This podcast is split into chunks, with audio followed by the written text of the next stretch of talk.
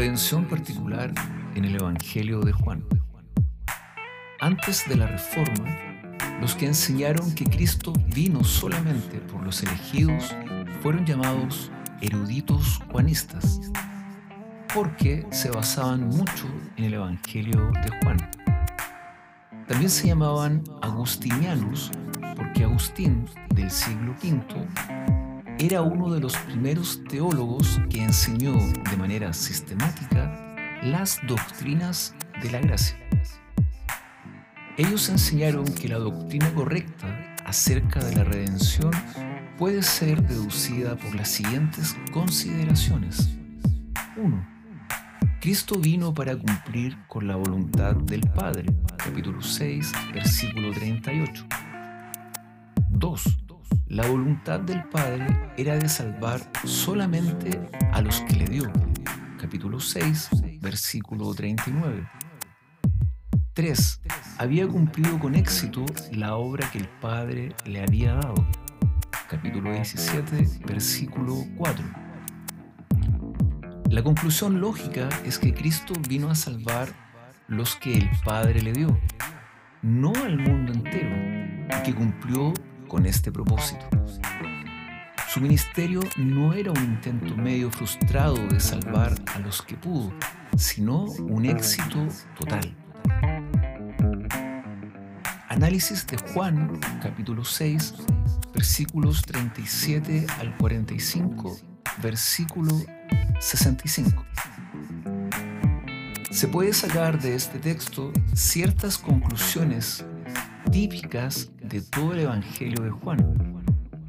Primero, pertenecemos a Dios el Padre por un decreto divino antes de pertenecer a Cristo. Todo el que el Padre me da vendrá a mí.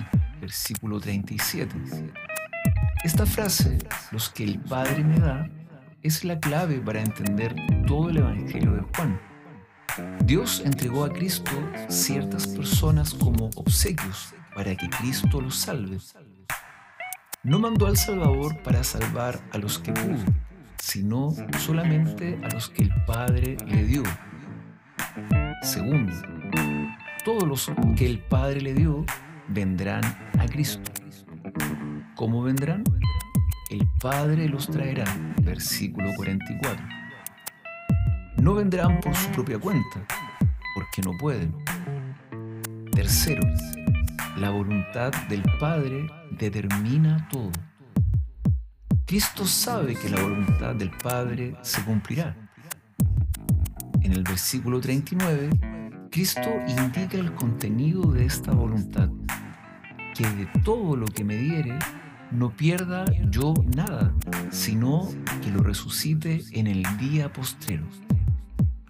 Es imposible que alguno de los que el Padre dio a Cristo se pierda, porque una voluntad irresistible cumplió la salvación de ellos por un Salvador infalible.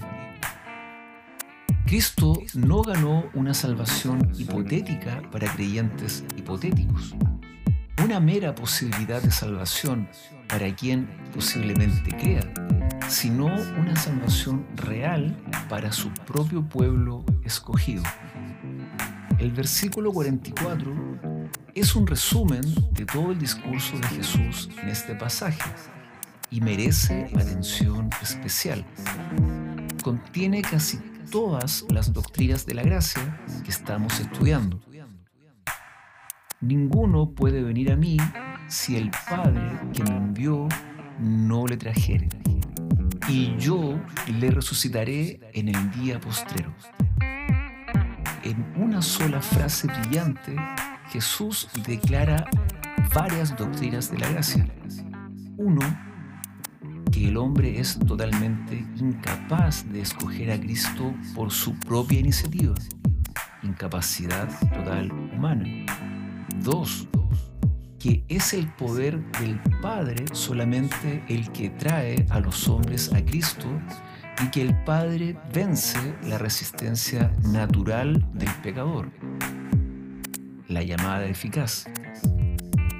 Y tres, que todos los que el Padre trae son invariablemente salvados y preservados hasta la resurrección de los justos, regeneración soberana y seguridad de los elegidos.